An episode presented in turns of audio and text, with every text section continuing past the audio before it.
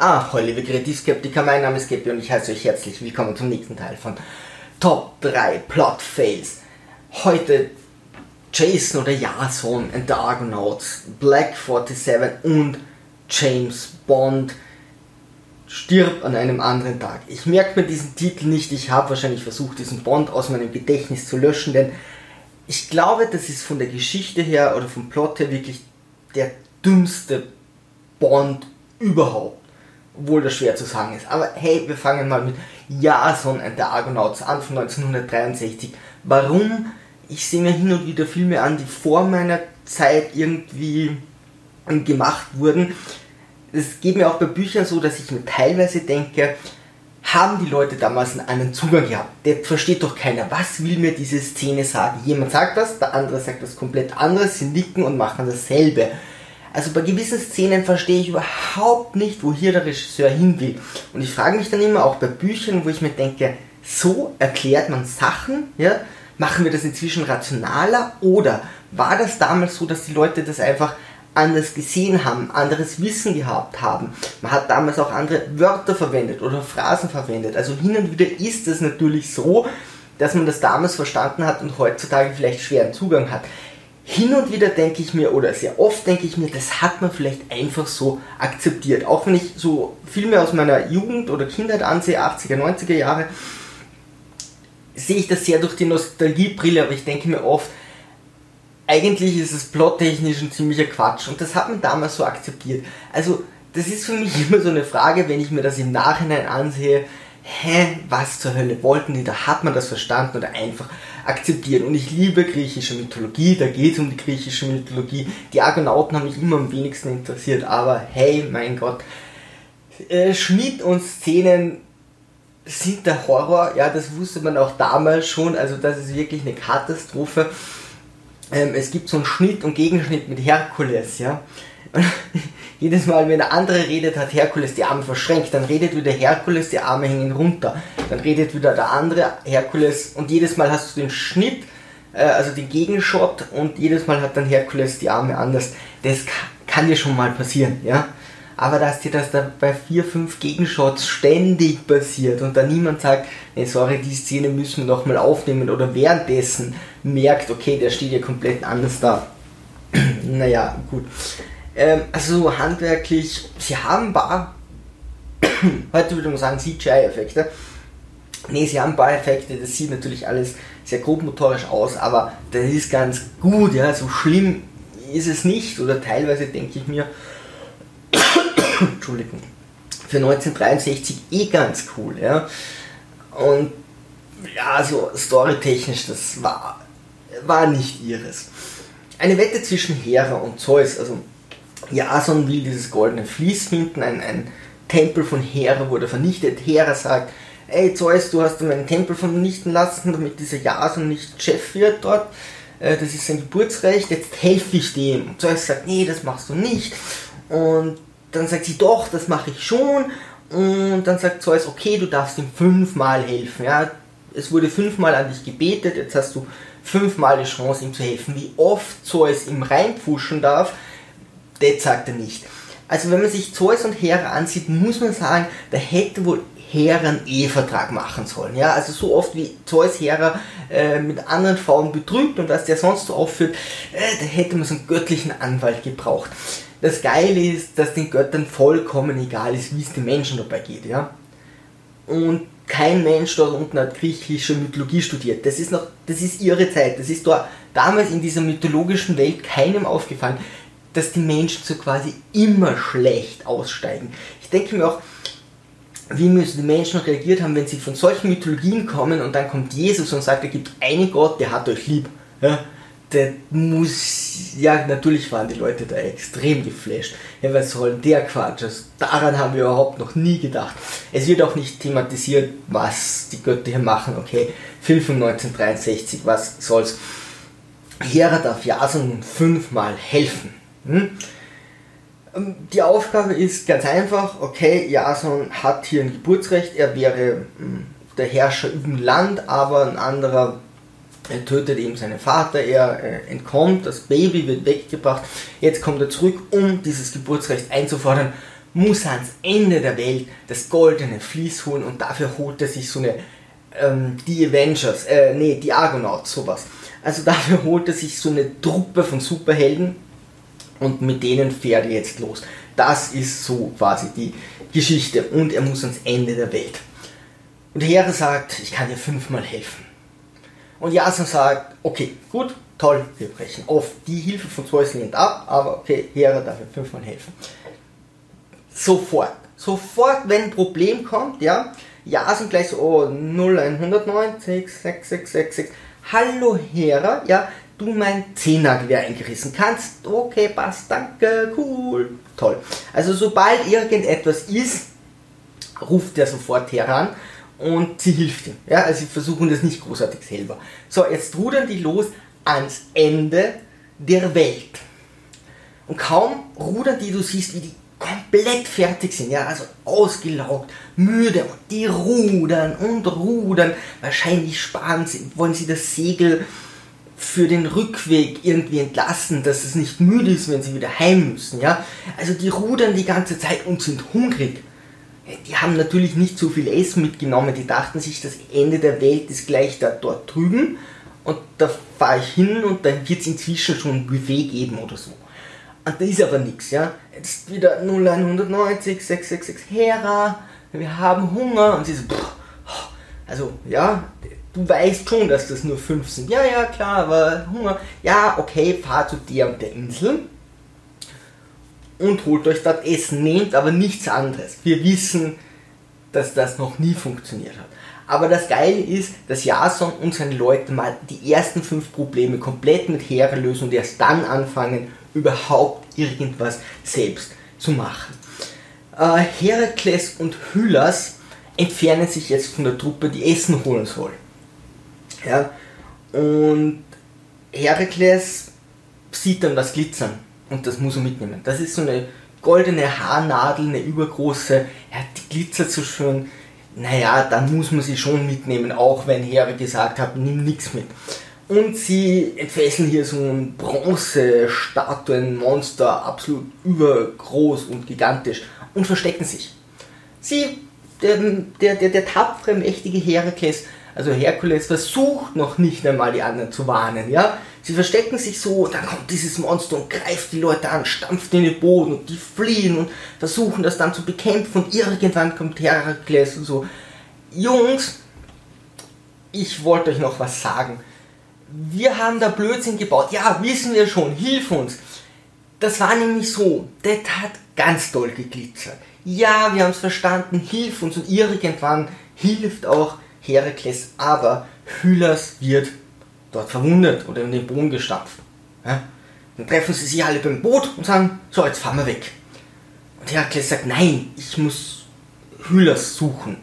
Warum sie es jetzt eilig haben, keine Ahnung, aber er muss jetzt Hylas suchen. Sie sagen, nee, das geht jetzt nicht. Oder, ich meine, wir haben da vorne gekämpft, gehst eben die 5 Quadratmeter ab, siehst, wenn er da liegt und lebt, nehmen wir mit, wenn nicht, na, wo soll er sein?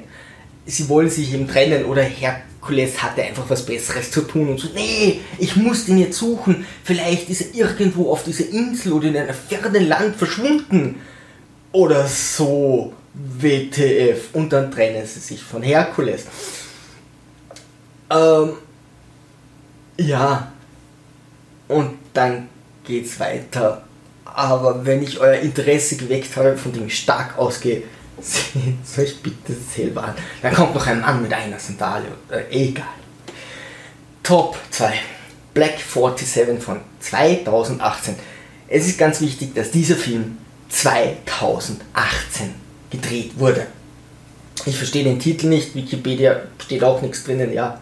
Black 47, uh, cool irgendein 19. Jahrhundert, 1800 irgendwas, keine Ahnung, Briten führen Krieg, ja, was haben die damals sonst schon großartig gemacht? Finne desertiert aus der britischen Armee und kehrt nach Irland zurück. Und jetzt kommt er dahinter, dass seine Familie enteignet wurde und größtenteils auch geil, welches Haus man ihr weggenommen hat. Ja, das war eh schon eine Ruine, aber okay, es wurde enteignet und ein Großteil der Familie wurde getötet und ein bisschen was ist noch da. Und er findet noch seine Verwandten. Und dann sitzen die zusammen. Und ich hasse es, wenn ich angesungen werde. Ich hasse es, wenn man mir zum Geburtstag gratuliert und singt. Oder wenn Sternsinger kommen, du machst die Tür auf und die schreien dich an. Aber wenn das noch kontextlos in einem Film ist, hasse ich das noch mehr. Die sitzen hier, haben sich lange nicht gesehen und plötzlich fängt jemand an und erzählt eine Geschichte so. Ja, wie ist dir gegangen? Okay, alle ruhig. Also damals mit Hänsel und Gretel war das so und er erzählt komplett kontextlos irgendeine Geschichte. Die Geschichte fertig, alle wieder ruhig. Plötzlich fängt jemand zum Singen an, einfach la la la. Alle ruhig, so boah, voll betrübt. La la la la la la la. Okay, aus. Ein anderer singt gegen. La la la la la la la. Okay, und dann sind wieder alle ruhig. Die dümmste Szene ever. Da fragt man doch, wollt ein Lied hören oder irgend sowas. Aber man singt doch nicht einfach in den Äther raus. Was für eine super unangenehme Szene. So. Ist ja egal, ja. Ich finde es nur furchtbar, wenn Menschen einfach ohne gefragt zu werden plötzlich anfangen zu predigen, zu singen, dir irgendwas zu erzählen, ohne Kontext. Oh was ist jetzt der Plot? Und der Plot ist genial. Ja? Er basiert auf der Grausamkeit, die damals sicher da war. Und ich bin der Meinung, es ist gut, Filme über sowas zu machen, ja, die anderen Menschen zeigen, wie furchtbar auch teilweise unter Anführungszeichen Kleinigkeiten sein können, weil heutzutage brauchen viele Filme gleich die Weltvernichtung oder so. Wie viel Leid im absolut kleinsten Teil schon passieren können, ja, und wie grausam das ist, wenn hier ein einziger Mensch Leid erfährt. Ähm, aber ich finde, dann sollte man das schon auch irgendwie so ja, mit einem gewissen Respekt machen, wenn man solche Filme macht.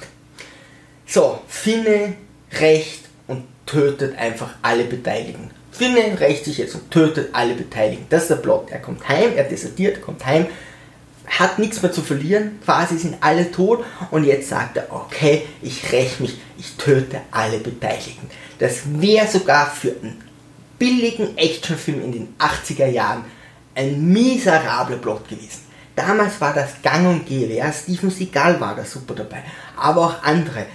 Ja, deine Familie wird getötet und dann tötest du einfach alle anderen. Du hast nichts mehr zu verlieren, du bist absolut übermächtig, ja, du bist der Beste du warst mal bei der Polizei und bei der Feuerwehr und damit kannst du alles und dann tötest du einfach alle anderen. Bei den Filmen weiß ich das, dass das übertrieben ist, was hier der Hauptprotagonist kann.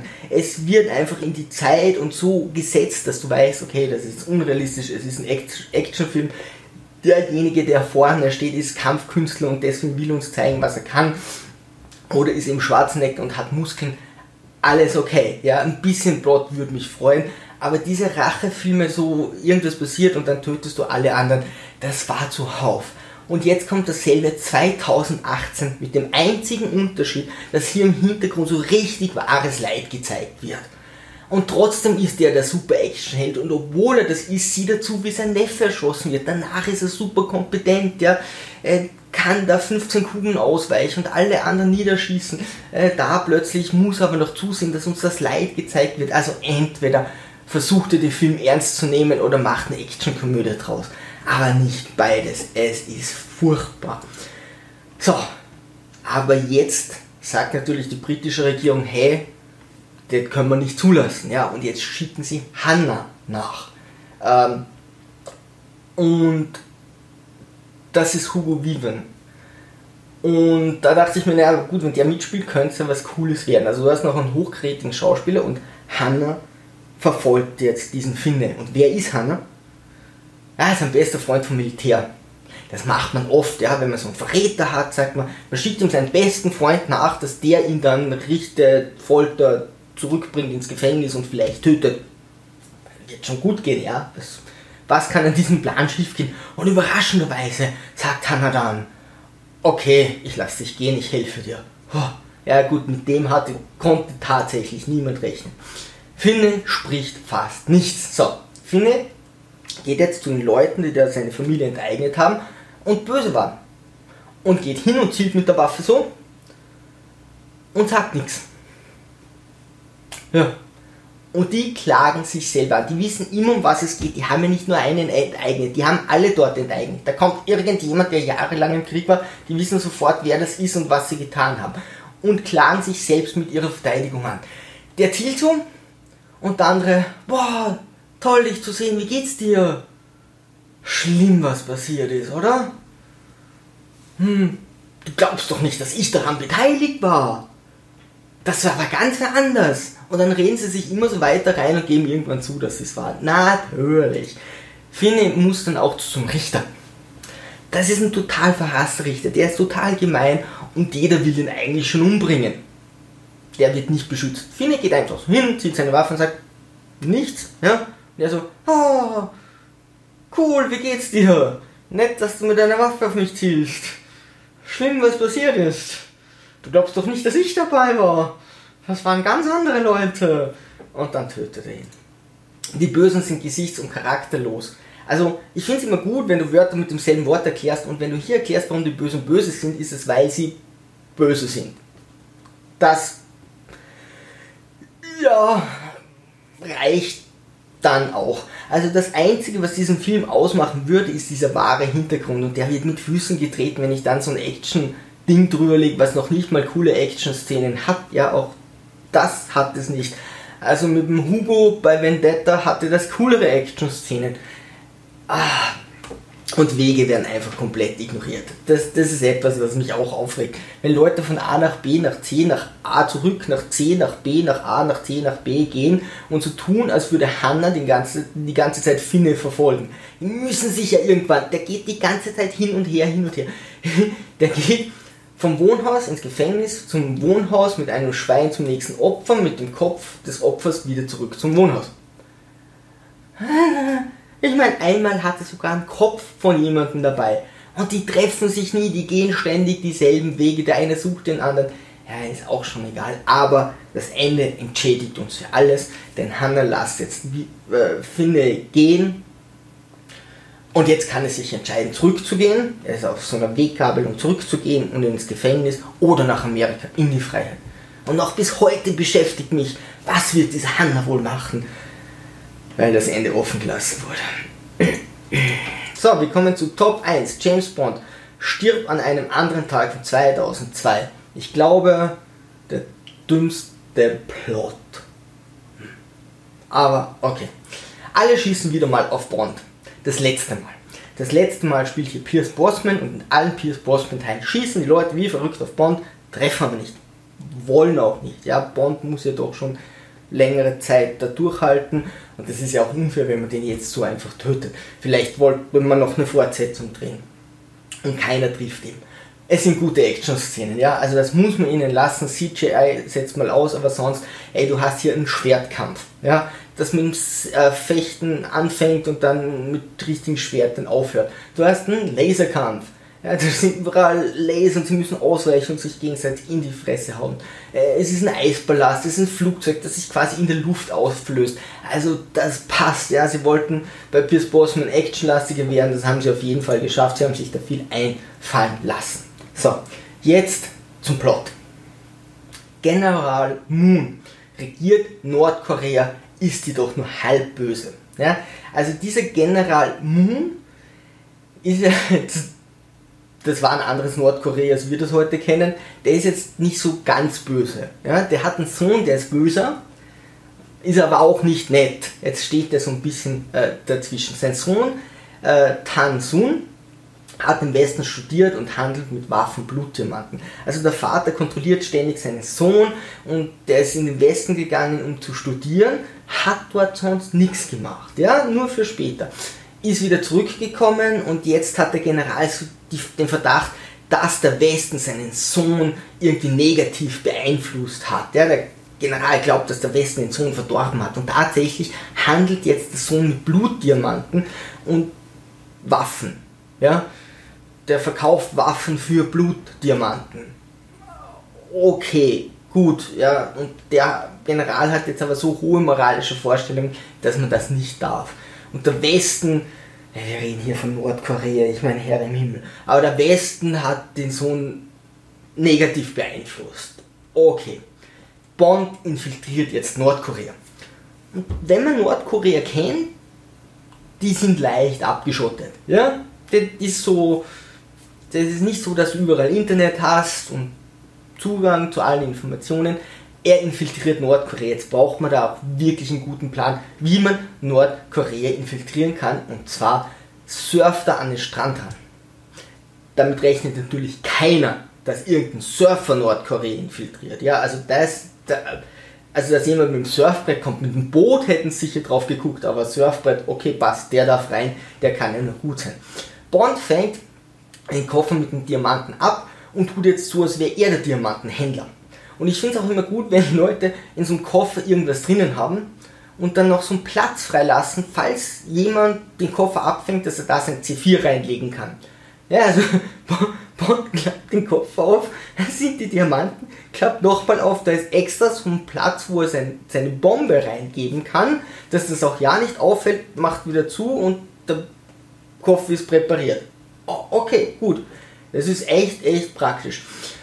Bond wird erkannt, Bond wurde verraten. Ja? Also Bond weiß jetzt, er wurde verraten, er wird erkannt, flieht und tötet dabei vermeintlich Tan Sun, also den Sohn des Generals, der stürzt da zum Hovercraft runter, das zerschellt auf den Felsen und dann ist Wasser und der ist weg und der ist sicher tot. Bond ist ganz lange geflohen und wirklich weit gekommen und hat sogar den Sohn quasi getötet. Und jetzt hat er keine Lust mehr. Weil es dauert noch so zwei Minuten, bis die anderen kommen. Nebenbei ist ein Wald, da könnt ihr fliehen. Nee, Bond hat jetzt keine Lust mehr, sondern lässt sich lieber festnehmen und 14 Monate foltern. Ja, hm, wurde wahrscheinlich schon lange nicht mehr massiert. Dann hat er sich gedacht, mach so eine Folter, das ist ja was ungefähr ähnliches. Es wird klar, dass Bond verraten wurde. Ja, natürlich, was soll jetzt gewesen sein? Bond wurde verraten. Hm. Jemand steht also zwischen dem General und der britischen Regierung.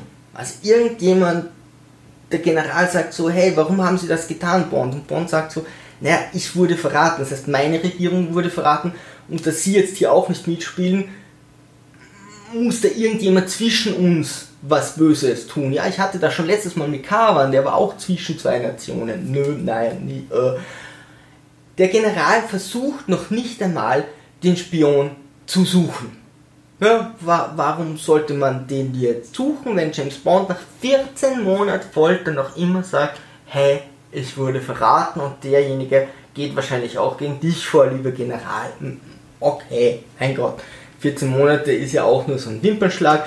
Da hat der General vielleicht gerade was anderes zu tun gehabt, sein Sohn ist gestorben, da muss er trauern. Bond wird gegen einen Handlanger von Tan Sun, Zhao, ausgetauscht. Ja? Zhao hat Verbrechen begangen und wurde verhaftet. Bond wird jetzt gegen Sao ausgetauscht, der steht unter dem theoretisch verstorbenen Tan Sun. M vertraut Bond nicht mehr und will ihn abschieben. Sagt so, geh auf eine Insel, ja, Bond, wir können dir nicht mehr vertrauen, du hast 14 Monate lang sicher alles von uns verraten, jetzt mussten wir dich austauschen. Was soll er nach 14 Monaten mit schwersten Drogen und so noch erzählen, was er in den 14 Monaten nicht erzählt hat? Du brauchst nicht 14 Monate, um jemanden, oh Gott, also um jemanden zu brechen. Nach 14 Monaten hatte M Angst, dass er noch mehr verrät und deswegen hat sie ihn ausgetauscht. Natürlich. So, Bond vertraut ihm jetzt. Sie vertraut jetzt Bond nicht mehr. Und Bond sagt, hey, ich bin verraten worden. Sie sagt, unglaubwürdig. Und er sagt, M, ja, ich mache diesen Job schon seit den 50er Jahren, ja. Seit damals gibt es ein Buch von mir und ich mache den relativ korrekt, ja. Und das hat nicht funktioniert. Ich mache das seit 50 Jahren ziemlich korrekt.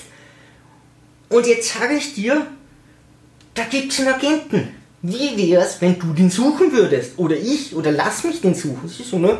Also, dann darf ich ihn wenigstens selbst suchen, ja? Dann kündige ich oder egal was. Na, nein, das machen wir nicht. M, seit 50 Jahren und jetzt glaubst du mir nicht, dass da ein Spion ist? No, das mache ich mal nicht. Jetzt muss Bond fliehen. Von der eigenen Regierung, dass er, dass er diesen Spion sucht. Der, der ist der Einzige, der weiß, naja, da wird wohl was nicht passen, da müssen wir mal genauer nachsehen. Na gut, okay, jetzt flieht Bond.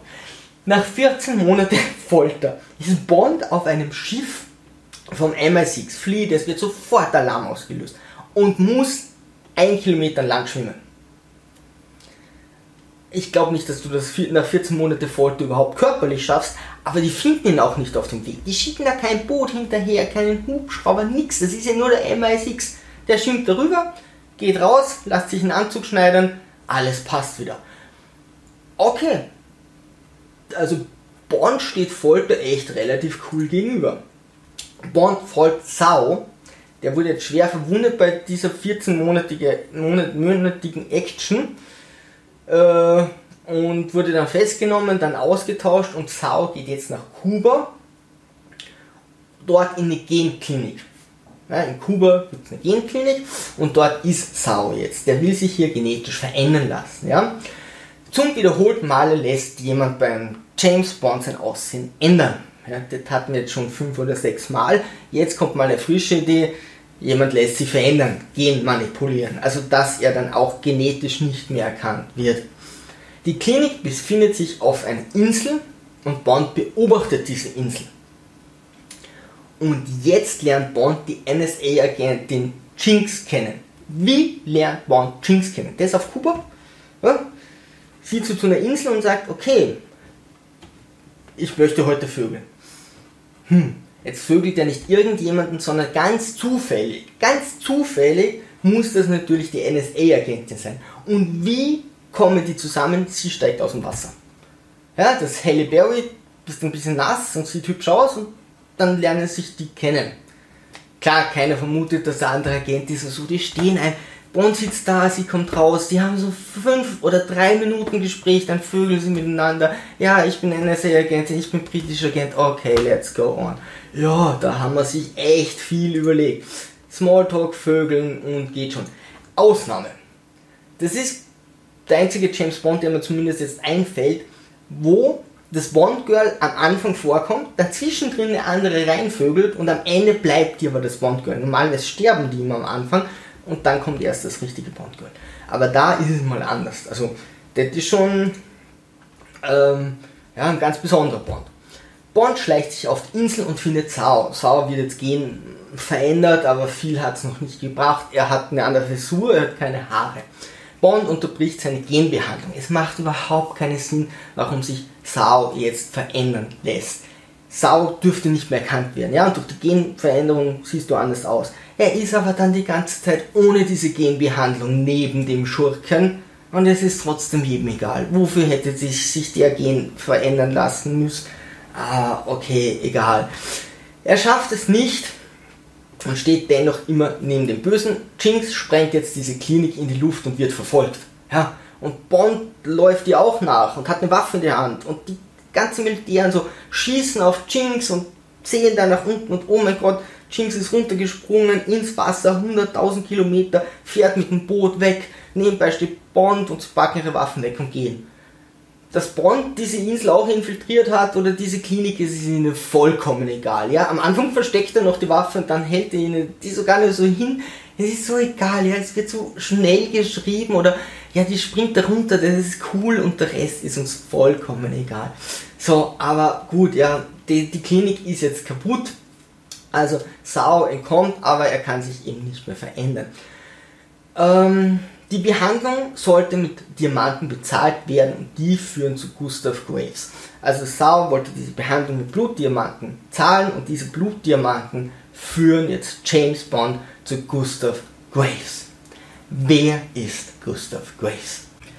Gustav Graves hat keine Vergangenheit. Aber Gustav Graves hat ein Vermögen mit einem Diamantenfund auf Island gemacht. Ui, Diamanten haben wir schon mal gehört. Mit was hat, wie heißt der Tansun?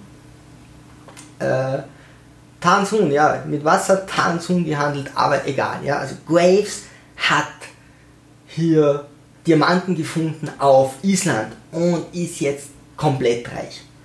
Und Graves schläft nie. Er arbeitet 24 Stunden und deswegen ist er jetzt ein unglaubliches Schnee. Also Graves kann alles, er kann super fechten, er ist körperlich fit. Sie sagen, oh, sie wollen wahrscheinlich bei Olympia mitmachen. Sie sind total clever, sie sind ein Genie. Er will irgendwas total fancy und cooles und irgendetwas offenbaren in ein paar Tagen und er wird sogar zum Ritter geschlagen und alles. Ja, also das ist ein, ein Übermensch, also wie Sauron, der auch gen verändert wurde. Er ist ein super geiler Typ, ja.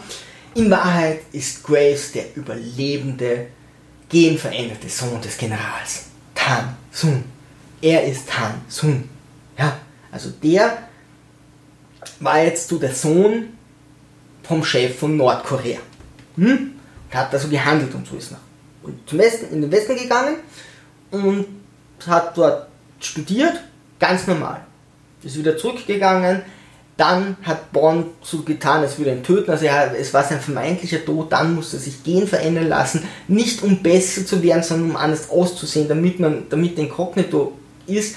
Und jetzt, plötzlich, ohne irgendwelchen Lebenslauf, ist er das absolute Genie, das alles kann. Hä? Und das hätte er nicht tun können als Sohn dieses Generals. Er musste sich dafür die Fresse operieren lassen.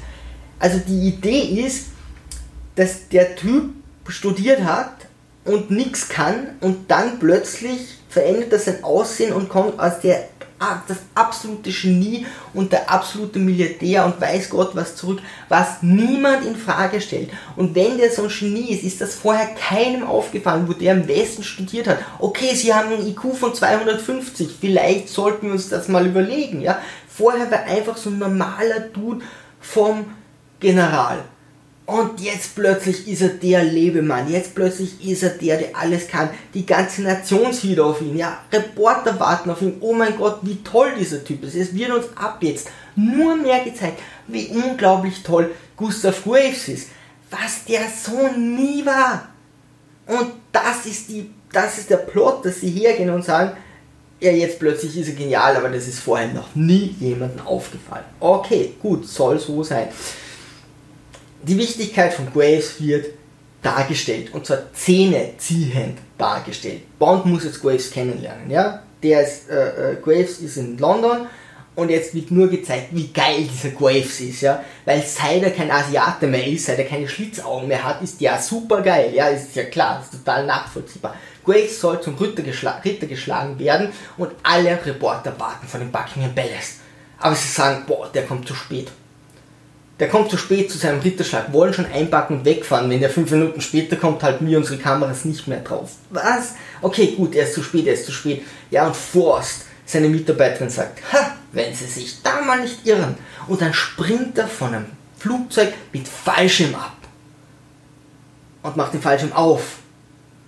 Und fliegt minutenlang, segelt er so runter auf dem Buckingham Palace was man glaube ich auch nicht darf, ja, aber äh, sei, sei mal dahingestellt. Und dann landet er dort und ist gerade noch rechtzeitig gekommen. Und die Reporter wollten schon einpacken und sagen, wir gehen weg, weil wenn er um die Ecke gekommen wäre, hätte das länger gedauert. Die haben ja nicht ganz London überwacht und sagen, ui, der ist im Umkreis von 300 Kilometern nicht zu sehen. Er ist in der Luft. Sondern die wollen gehen, weil er nicht um die Ecke biegen kann mit dem Auto. Das ist absolut unmöglich, ja. Den müsste man schon von Weitem sehen.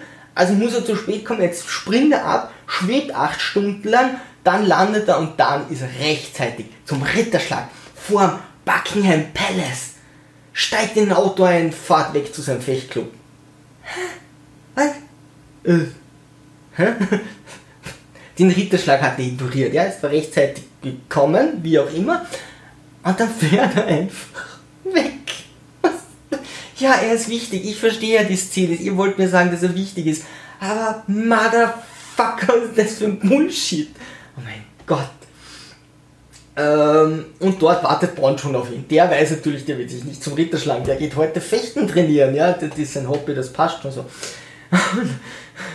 ähm, Graves fordert Bond sofort zum Wettkampf auf. So auf Leben und Tod, ja. Das, James Bond andere brauchen ewig, um an den Rand zu kommen. Er so, okay, passt, wetten wir gleich einen Blutdiamanten, ja, dass wir auch gleich wissen, um was es geht. Jetzt weiß auch, Bond ist, hey, okay, Spoiler Alert. Emma Frost, seine Mitarbeiterin, ja, ist die, die Agentin, die Bond verraten hat, die dazwischen steht. Die gehört, gehört zum MI6 und ist seine rechte Hand, ja. Und er hat ihr zu einer Goldmedaille bei Olympia verholfen und jetzt ist sie seine Doppelagentin, was auch immer. M stellt das nicht in Frage, egal, ja. Aber Emma Force sagt, hey, das ist James Bond. Und was macht Gustav Graves? Er ladet ihn gleich dorthin ein, wo er seine neue Waffe verkaufen will. Dass Bond auch sicher beim Plot dabei ist. Das haben wir sonst oft. Bond würde am Plot vorbeilaufen, aber die Bösen kommen immer und holen ihn kurz vorher ab.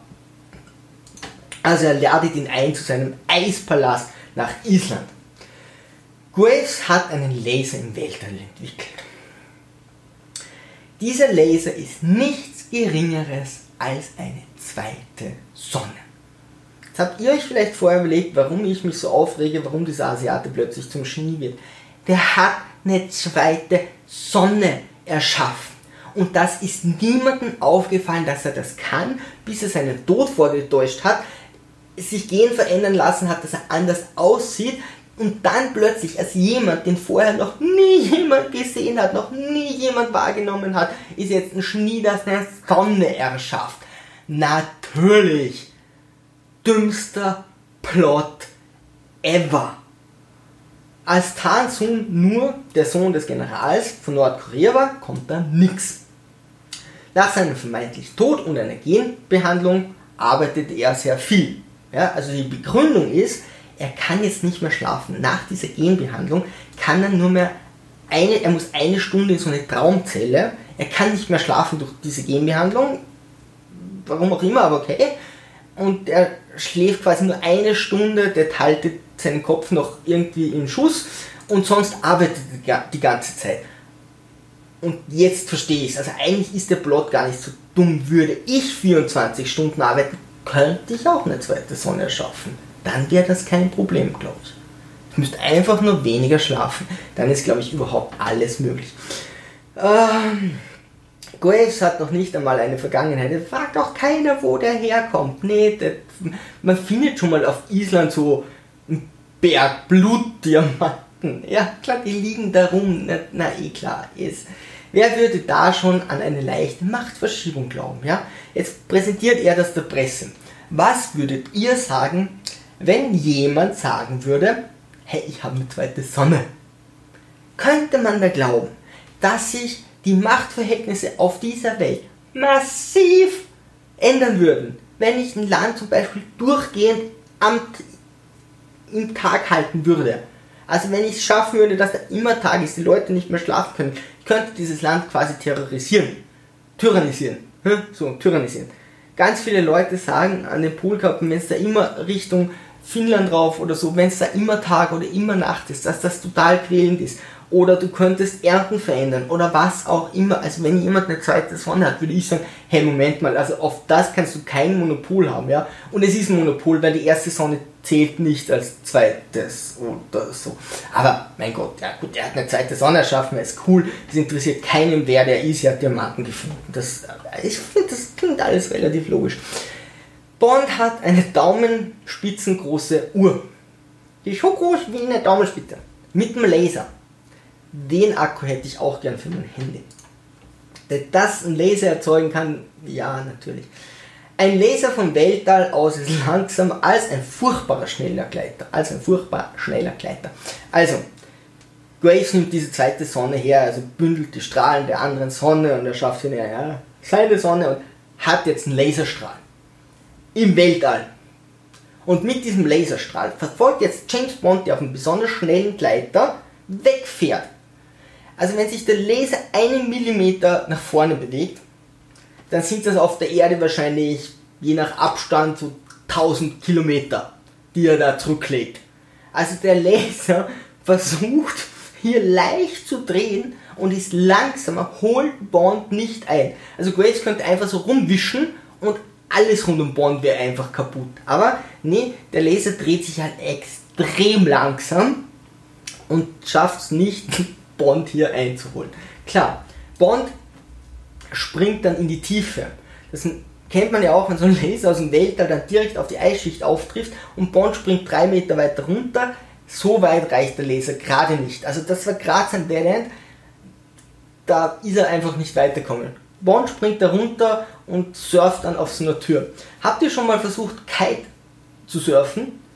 Ohne Schlaufen am Brett Okay, das ist eine Kleinigkeit, aber hier ist wirklich das schlechteste CGI ever. Herr der Ringe hat so eine Szene, die absolut furchtbar ist und James Bond hat hier eine CGI-Szene. Also der sieht so unrealistisch aus, da haben sie keine Lust mehr gehabt oder kein Geld, keine Ahnung. Bond wird direkt von einem Schurken mit seinem Skido abgeholt. Jetzt ist Bond irgendwo, der ist mit einem ganz schnellen Gleiter weit, weit weggefahren und dann ist der Laser ausgegangen oder er ist weit runtergesprungen, ist weg gekitesurft, landet wieder irgendwo. Der ist Minuten flieht der und genau dort sind zwei so Eishügelchen. Und da spannt er ein Seil und dann fährt der Böse mit dem Skido genau da durch. Nicht links vorbei, nicht rechts vorbei, nee, genau da durch. Bond hat ein Skido, kann wieder nach Hause fahren. Der Böse darf auf einmal ein Gadget-Auto haben. Dieses Mal hat der Böse, der Sau, der, der, der Handlang, auch ein cooles Auto mit äh, Maschinengewehr und Gadgets und voll cool. Ja? Also sogar der Böse hat mal ein cooles Auto. Dann fahren sie in diesen Eisblast rein, plötzlich hat er 20 Stockwerke. Vielleicht kennt ihr das von Fast and Furious, dass die auf, diese, auf dieses Viertelmeilenrennen zehnmal schalten. Da gibt es sogar so ein Bild, wo so ein Ganghebel mit zehn so Schaltflächen ist. Und hier auch, sie fahren ständig in den nächsten Stock, in den nächsten Stock. Das Ding muss 20 Stockwerke haben, ja. Sie schießen sich da gegenseitig ab und immer noch ein Stock, noch ein Stock, noch ein Stock. Das ist auch schon egal. Eine Mitarbeiterin des MI6 war die feindliche Agentin. Jetzt merkt Bond, okay, die Forst war böse. M hat nicht versucht, sie irgendwie herauszufinden und der General auch nicht, obwohl es eh nur M sein kann, die direkt dran ist. Ich meine, Bond sagt, ich wurde verraten. Bond sagt, der Böse ist diese, äh, diese Graves. Und wir haben die Force, die direkt an der Seite von Graves ist. Der ist übrigens so bekannt worden, kurz nachdem er Zhao vermeintlich gestorben ist. Er nicht Zhao, sondern der andere. Sun Tzu, na, wie heißt er? Wenn ich mal das einfach nicht merke. Tan Sun gestorben ist. Diese ganzen Koinzidenzen sind vollkommen egal, ja. Nee, also Bond wird sich da schon geirrt haben, jetzt kommen sie drauf, okay, das ist die Böse.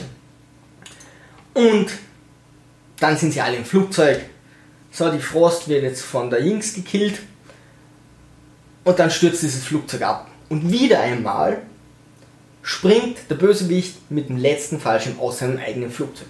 Er meint, man muss sagen, hier macht es ein bisschen Sinn. Er kann nicht mehr viel anderes tun, ja, normale, aber wir haben es einfach schon so oft gehabt, dass jemand sagt, oh, ich will dich umbringen. Wie könnte ich das machen?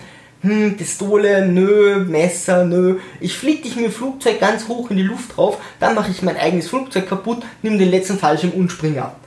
Aber okay, hier macht es ja fast noch Sinn. Endlich und endlich verfällt Moneypenny, James Bond. Die sich jetzt drei Teile gewehrt hat, das muss reichen. Sie wollten starke Frauen. Man muss sagen, Jinx ist hier wirklich eine starke Frau in Bond. Also, das finde ich okay, ja, die macht ihre Sachen, die ist ungefähr so kompetent wie er. Natürlich, es heißt James Bond, natürlich ist der Fokus auf ihn, aber ja, die ist ganz cool. Dass Moneypenny sich alles in diese VR-Brille reinladen kann. Also wer jetzt diesen Flirt in einer VR-Brille zwischen Moneypenny und James Bond hier programmiert hat, muss ja jemand programmieren. Da würde ich mal mit Q ein Wort drehen. Aber ansonsten, lassen wir es dabei. Hey, wenn ihr Anregungen zu diesem James Bond habt, gerne in die Kommentare. Als nächstes muss dann Casino Royale kommen und das ist, glaube ich, mein Lieblingsbond. Ich glaube, der ist richtig, richtig, richtig, richtig gut. Und das jetzt ohne Sarkasmus. Ich glaube, das war ein richtig guter Bond. Was danach kam, ist wieder sehr fragwürdig. Aber ich freue mich schon sehr drauf. Leider wird dann, dann nicht so zynistisch und sarkastisch aber mal sehen, was man draus machen kann. Aber ich mag den richtig gern. Liebe Sturmtrotzer, ansonsten Segel immer straff halten und auf zum Horizont.